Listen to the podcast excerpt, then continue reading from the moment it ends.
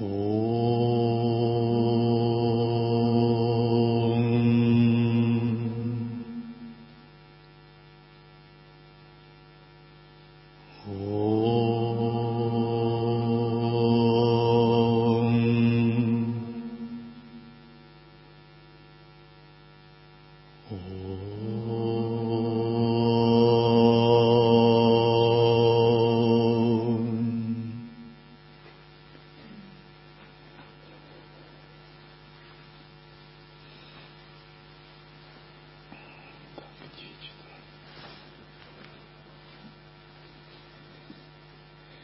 Текст Бхагавата Пурана, глава 56, скорбь Читракету.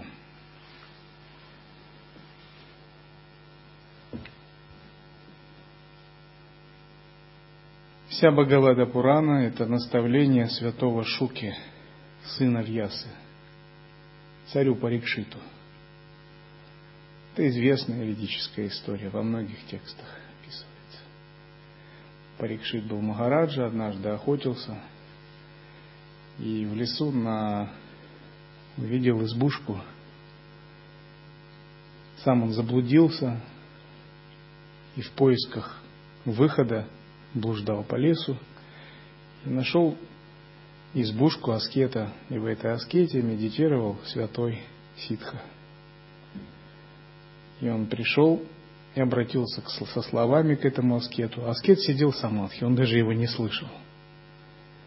Но царю не понравилось, что его так встречают, что он подумал, какой высокомерный йог, даже не пошевелился. Типа он сидит, медитирует и меня не видит. А я царь, я сбился с пути, он даже мог, воды мне не предложил. Нарушил закон гостеприимства. И он подумал, ну я тебе сделаю подношение. Взял, луком подцепил змею и на шею ему так. Вот тебе гирлянда от меня. И вот так обиженный царь ушел. А аскет был очень погружен в медитацию, он в самадхи. Он даже не слышал, он увидел на шее змея. Ну, подумал, странно, кто-то пошутил, наверное. Но сын, когда он пришел, увидел все это, он издалека все это видел. И когда он пришел, сын Брахмана, он подумал, что это почувствовал себя очень оскорбленным – это его сильно возмутило. Он сказал, эти кшатрии вообще потеряли совесть. Они стали очень наглыми, не, не, не почитают святых, брахманов, риши. Посмотрите, что он позволил, как он оскорбил моего отца. И отец сказал, да ты не переживай, это ерунда. Я даже не знал, что это сам царь был тут. Я даже не видел этого. Может, у него были какие-то трудности, что он так сделал. Этот мальчик, сын царя Брахман, приходил все в больший гнев, и он сказал, все, этому царю не жить, я его прокляну. И проклял его. Он сделал магический ритуал и призвал змея Такшаку из нижних миров, сделал ему подношение, чтобы Такшака наказал Махараджа за оскорбление святого. И когда эта весть дошла до ушей Парикшита. Парикшит-то был праведником вообще. Он не был плохим Махараджа. Это не Хиранья Кашипу и не Равана. Он соблюдал дхарму, раздавал дары брахманам, строил храмы. Но вот так получилось, что на какую-то секунду на него затмение нашло. То есть планеты так сошлись, неудача проявилась в жизни. И он потерял контроль на какие-то секунды. Но так его карма нашла. И все в царстве переполошились, призвали мудрецов, чтобы вернуть это проклятие назад. И это дошло до сына этого мальчика, отца этого мальчика. Он пришел в царство, говорит, что он очень сожалеет о поступке своего сына. И он вовсе не оскорблен царем. Но уже дело было сделано, проклятие было высказано – и была произведена мантра, его нельзя было вернуть. И считается, если проклятие высказано, нельзя вернуть то, что было призвано. Оно должно произойти, или его можно перенести на другого куда-то, или незначительно изменить, но оно сбудется, если это сильный человек силы высказывает проклятие. призвана определенная энергия, как стрела выпущенная. Ее нельзя повернуть назад. И были призваны разные мудрецы, но Парикшит, видя такое замешательство, он сказал, я не привязан к своему телу и этой жизни, и я не буду ничего делать, чтобы изменить это проклятие. Раз такова моя судьба, значит, пришло время мне оставить царство, стать саньяси. И все это время я буду медитировать на берегу реки. Он оставил тут же царство, одел оранжевые одежды, прошел ритуал посвящения в саньяси и сел на берегу реки просто медитировать но он попросил мудрецов дать ему наставление. И собралось множество мудрецов. Некоторые рассказывали мантра йогу ему, там, асаны, пранаямы, философию. Но Шукадева, святой Шука, просто рассказал ему, дал прямое видение.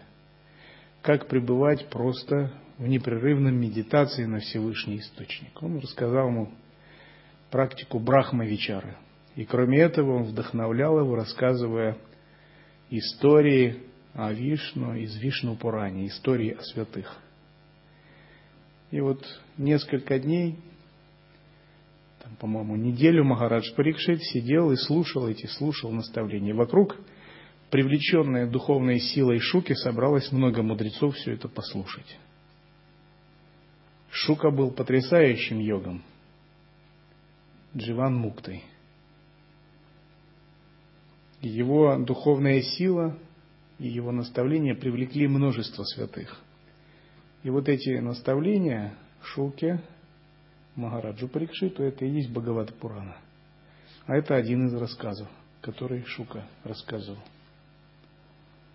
Шукадева ответил, Давным-давно в провинции Шурасена жил царь по имени Читракету, правящий всей землей. У Читракету было десять миллионов жен. Они были прекрасны, молоды, но бесплодны. Ничто не радовало Читракету, ибо у него не было сына. Однажды во дворце Читракету появился мудрец Ангира. Читракету, попро... Читракету попросил Ангиру, «О мудрец, спаси меня и моих предков, попавших в ад, ибо нет у меня потомства. Сделай что-нибудь, чтобы у меня появился сын, который спасет нас от адских мучений. Согласно ведическим предписаниям Карнаканды, Кармаканды для домохозяев, тот, у кого нет потомства, не получит пиндадану, подношение рисовых шариков после смерти. И он не получит формированное должное тело, поэтому может упасть в ад. Но это не касается саньясинов, это касается домохозяев. Ангира совершил жертвоприношение, и остатки пищи он дал Критадьюте, лучшей из жен Читракету. Вскоре у Читракету и Критадьюте родился долгожданный сын. Все жители страны, а особенно сам правитель, возрадовались рождению сына – если бедняку с великими трудностями достаются деньги, то его любовь к деньгам день ото дня увеличивается. Также увеличивалась любовь Читракету к сыну и его матери, и постепенно уменьшалось влечение к другим женам, не имеющим сыновей. Другие жены были недовольны обращением царя. У них возникла неудержимая зависть, и они отравили единственного сына царя. Когда Читракета узнал о необъяснимой смерти своего сына, он от скорби почти перестал видеть. Приблизившись в великом горе к бездыханному телу сына, Читракету потерял сознание и пал около ног ребенка. Царица, обезумевшая от горя, громко стенала — «О, Творец, Ты оставил творение!» Отец увидел смерть своего сына, а это является нарушением Твоих законов. Если Ты опровергаешь эти законы, Ты враг существ и лишен милосердия. Если карма так сильна, что рождение и смерть зависят от нее, то нет необходимости в Боге. Обращаясь к мертвому сыну, царица продолжала. «Мой сын, я беспомощна.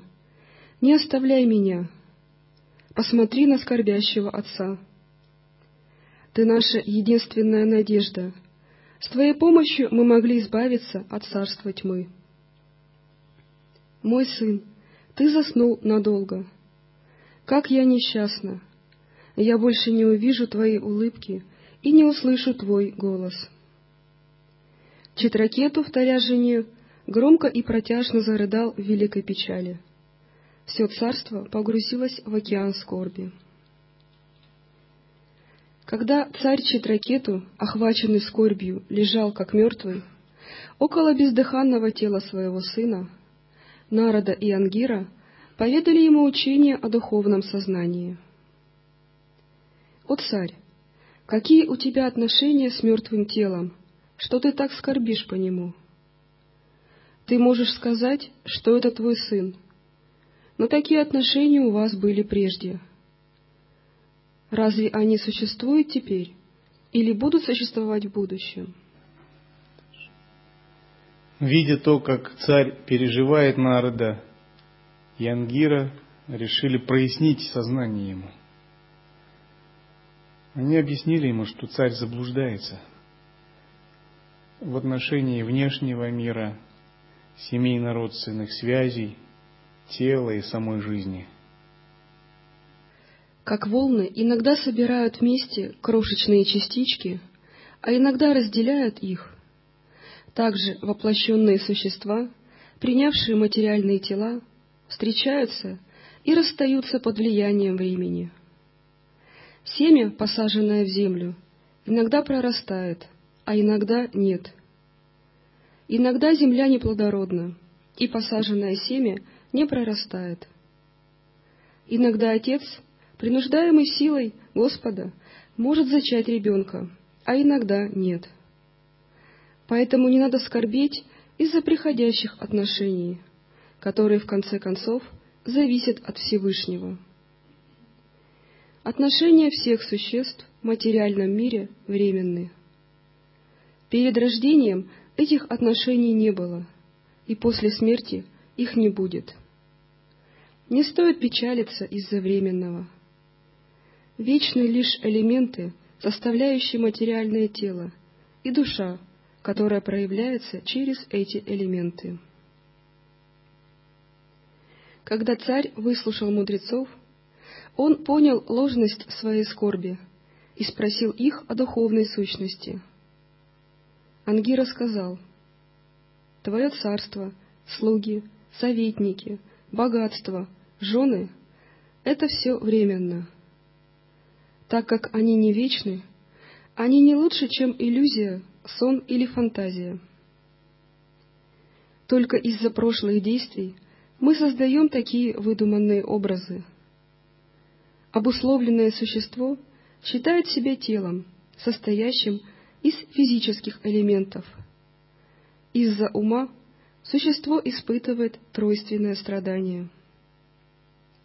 О царь, пойми, что ты — душа.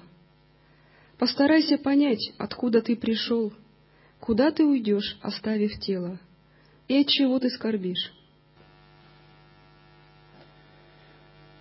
То, что ускользает из нашего внимания, это непостоянство. Из-за часто нашего ума, мыслей, повседневной суеты мы упускаем этот факт. Монах – это как раз тот, кто этот факт не упускает.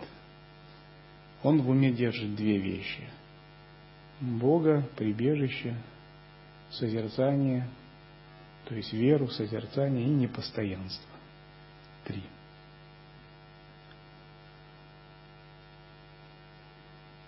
Этот мир кажется таким реальным, важным,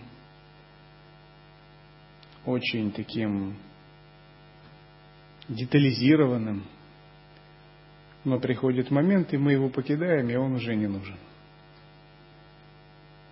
И однажды я ученикам мирянам так объяснил, что обязательно наступит такой момент, когда вам не надо будет ходить на работу, вы уже не будете бить кофе или чай, жить в своей квартире, вы будете духом летающим в промежуточном состоянии.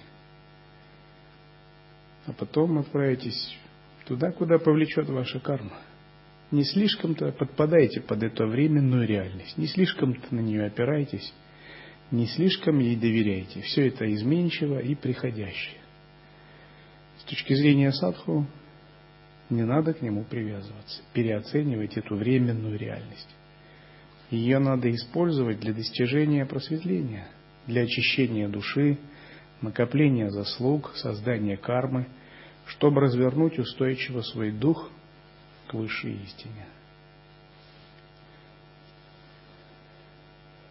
Живя в монастыре, мы отказываемся от многих мирских забот, связей и отношений. Тем не менее, все равно нужно помнить и не очаровываться внешней иллюзией. Не переоценивать внешнюю иллюзию. Связи и отношения, различные занятия разными деятельностями – разные внешние события. Но все это надо смотреть под углом иллюзорности, непостоянства, так, чтобы ум никогда не подпадал, не колебался. Всегда помнить, ради чего вы здесь находитесь.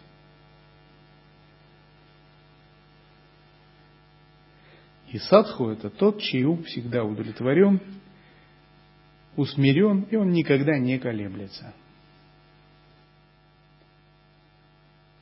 Если ты поймешь свое истинное состояние, то избавишься от привязанностей, перестанешь считать мир вечным и достигнешь духовной обители.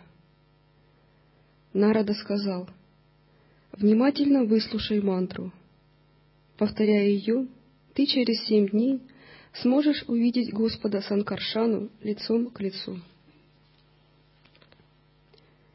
С помощью своей мистической силы Народа заставил говорить душу умершего сына, вошедшую на короткое время по воле Народы в мертвое тело. Душа сказала, «В соответствии с кармой я странствую из одного тела в другое. Никто не мать мне и не отец. Как я мог считать этих двух людей своими родителями? В материальном мире с течением времени люди становятся друзьями, родственниками или врагами, и наши отношения с ними основаны на двойственности и иллюзии.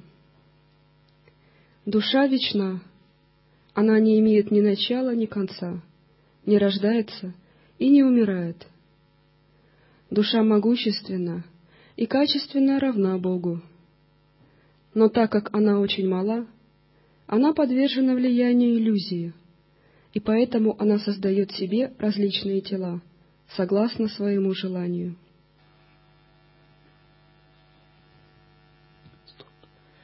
Считается, что божества планет запоминают все мысли, поступки человека при жизни.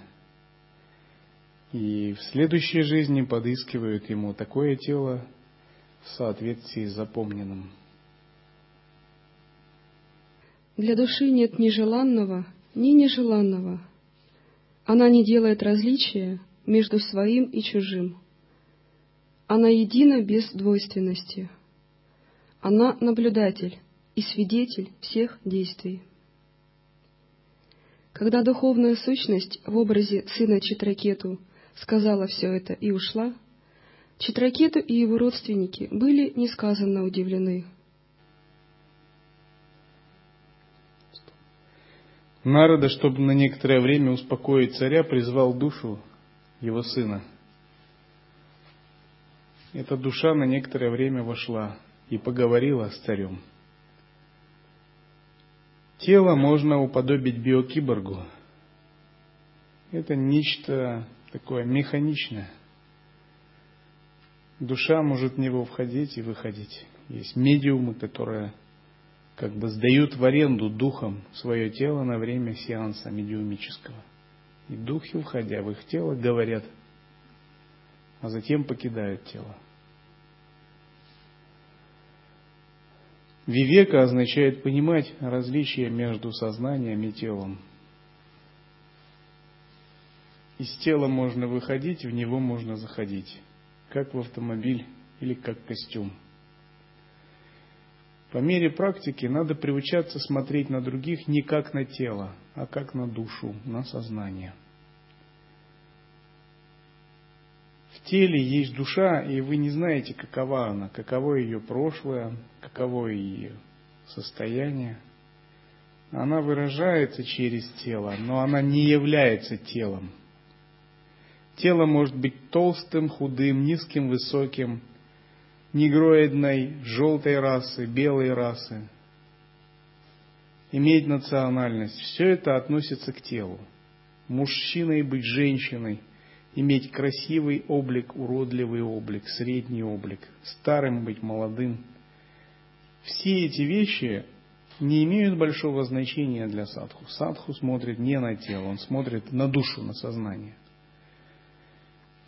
Таким же образом следует смотреть на всех живых существ. И когда мы говорим друг другу духовный брат, духовная сестра, мы имеем в виду именно душу. То есть мы обращаемся не к телу, там и мужчина, женщина, а мы имеем в виду душу, с которой мы поддерживаем именно такие братские духовные отношения через самайную связь. После совершения погребального обряда для тела мальчика Читракету и его родственники оставили привязанность, которая приводит к иллюзии, скорби, страху и мучениям. Царицы покаялись в своем преступлении и отправились к Емуне, где искупляли свой грех. Народа, довольный почтением, оказанным Читракету, дал ему мантру, воспевающую Нараяну, и поведал знание о Всевышнем Господе, Творце и Владыке мироздания. После этого Народа вернулся на Брахмалоку. Читракету, инициированный Народой, повторял мантру и поучение Народы, и через неделю смог увидеть Господа Санкаршану в окружении кумаров. Санкаршану — это Вишну одна из его воплощений. Читракету вознес молитву Господу Санкаршане. «О Господь! Только преданные, обуздавшие ум и чувства, могут победить Тебя, непобедимого. Ты отдаешь себя преданным. Ты есть в начале, середине и конце — Существуют миллионы вселенных, и хотя они бесконечно велики, они кажутся атомами по сравнению с тобой. Поэтому ты называешься бесконечным, Ананта. Неразумные, жаждущие чувственных наслаждений, не лучше животных в обличии людей. Но последователи Бхагаватадхармы принадлежат Кришне – а Кришна принадлежит им. Другие низшие религии, которые предполагают убийство противников или получение мистических сил, являются нечистыми и временными. Поскольку такие религиозные системы исполнены враждебности, ненависти и нетерпимости, в них процветает безверие и беззаконие. Культура садху означает терпимость, уважение к любым формам и проявлениям. Все это мы кратко называем чистое видение. В культуре садху все формы жизни, философии, религии считаются идущими от Бога, если на них смотреть в чистом виде. Ни с кем нет противоречий. Никто не считается неверным, нехристями и так далее.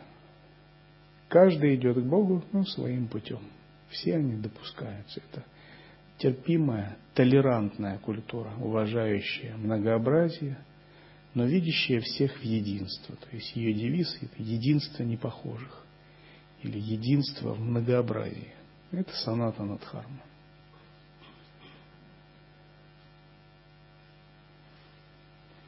Потому что эта культура не на уме, она на осознавании.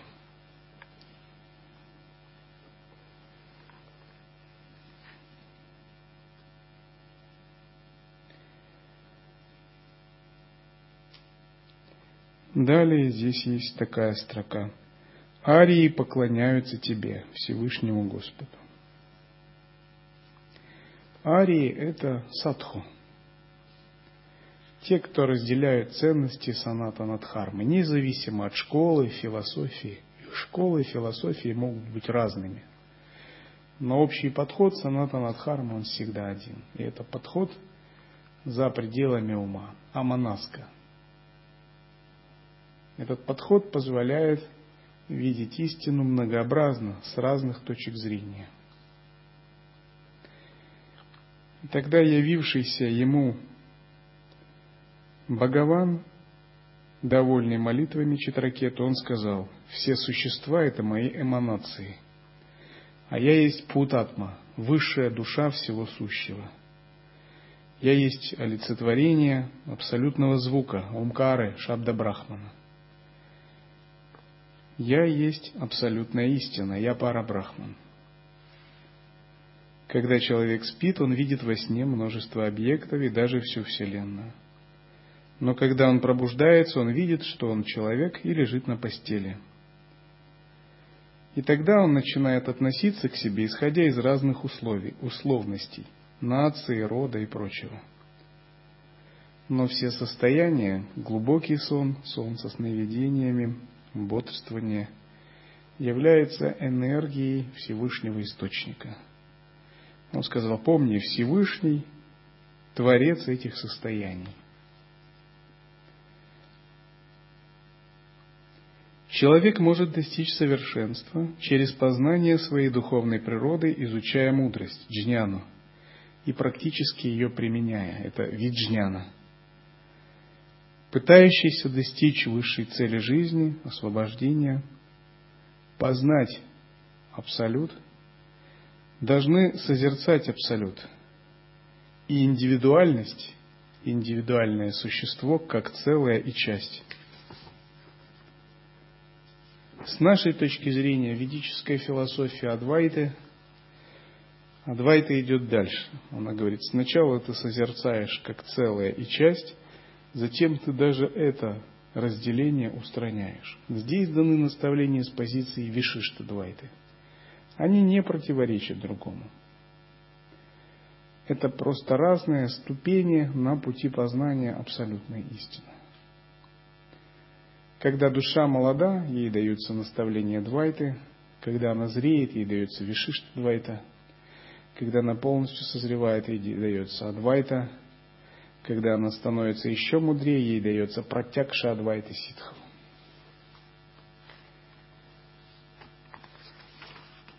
Протягша Адвайта ситхов в своей дальнейшее развитие может переживаться как умение проявляться как Творец, проявлять энергии и манифестации. И все это называется саната надхарма. И мы принадлежим к этой саната надхарме, как садху и арии. И мы должны уважать эту принадлежность, ценить ее и стараться быть достойными этой принадлежности. Потому что быть садху, быть арием, это означает обладать определенными качествами. И эти качества мы вырабатываем в повседневной нашей жизни. Невозможно в одночасье так. Раз, все, я ари, я садху. Не получится, как ни старайтесь. Это не само происходит. Это происходит в результате работы над собой. Вся жизнь, посвященная самодисциплине, выработка качеств садху, терпение, смирение, отрешение, бесстрастие, вайрагья, осознанность, философский ум, созерцательность, искоренение тамаса, жесткое взятие под контроль раджаса, утверждение в сатве, все это ценности жизнь садху. Потому что быть по пути – это постоянно изживать в себе низшие качества низшей природы и тренировать, пестовать, развивать качества высшей природы. И долгое время низшая животная, полусознательная природа будет еще брать свое. Она будет провоцировать, пытаться сбивать вас, особенно в трудные моменты сочетания грах, тяжелых планетарных обстоятельств. Но светлая, божественная часть, сатвичная, она должна всегда усмирять эту низшую часть, низшую животную часть, внутреннее животное. Внутреннее божество должно усмирять внутреннее животное. И часто мы видим божеств на ваханах. Например, Шива на быке Нанди, Вишну на чем? На Горуде, Брахма на лебеде, Ганеша на мыши Мушике, Дурга на тигре. Мы видим божеств, которые едут на животных, и животные их ваханы. Что такое вахана? Средство передвижения – для божеств или для святых, когда они изображаются так, это значит их гневная, нечистая энергия полностью очищена, сублимирована, и она является творческой движущей силой, она движет их, вахана, она является носителями их превосходных качеств сатвы как божества. Таким же образом мы должны усмирить нашу нечистую энергию и сделать ее движущей творческой силой – которая бы вела наше божество. Это движущая сила, есть энергия Шакти Кундалини, красная капля. А наше внутреннее божество – это наша тонкая духовная сущность, которая рождается в результате самьоги, белой и красной капли. Когда Агни и Сома соединяются, получается ребенок Ваю. Из очищения этого Ваю рождается Сурья – ребенок божество, ребенок в облике внутреннего божества. Вот наша задача усмирить низшую природу, создать этого ребенка в облике божества, создать это божество внутри, чтобы оно ездило на этом животном верхом, как на своем вахане, как на чем-то усмиренном полностью, подконтрольном. Но бывает, если садху неопытный, его вахана начинает его нести. Это как лошадь, которая понесла. И трудно управляется.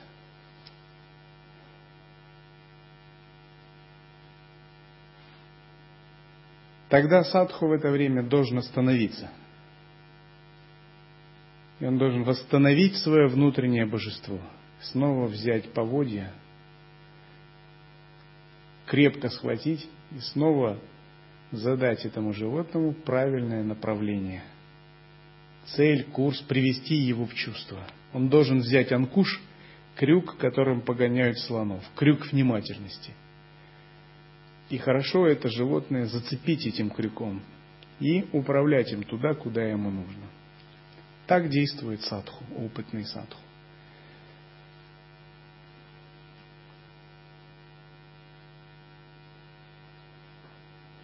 Многие имеют такие радужные представления, будто жизнь садху это только такой вдохновляющий полет, тут самадхи, такие экстазы, все так чудесно, а, вот такое все. Я скажу вам так, духовный путь, конечно, и это включает, но не сразу и не всегда. А много в духовном пути – это борьба, преодоление трудностей, взнуздание, дисциплина, воспитание и движение вперед. И тот, кто этого не понимает, он еще не садху, он находится в каких-то радужных таких представлениях, у него розовые очки. Но тот, кто снимает розовые очки, он по-настоящему становится садху. И он обязательно побеждает эти внутренние нечистые энергии и утверждается в настоящей реализации, и раскрывает это внутреннее божество.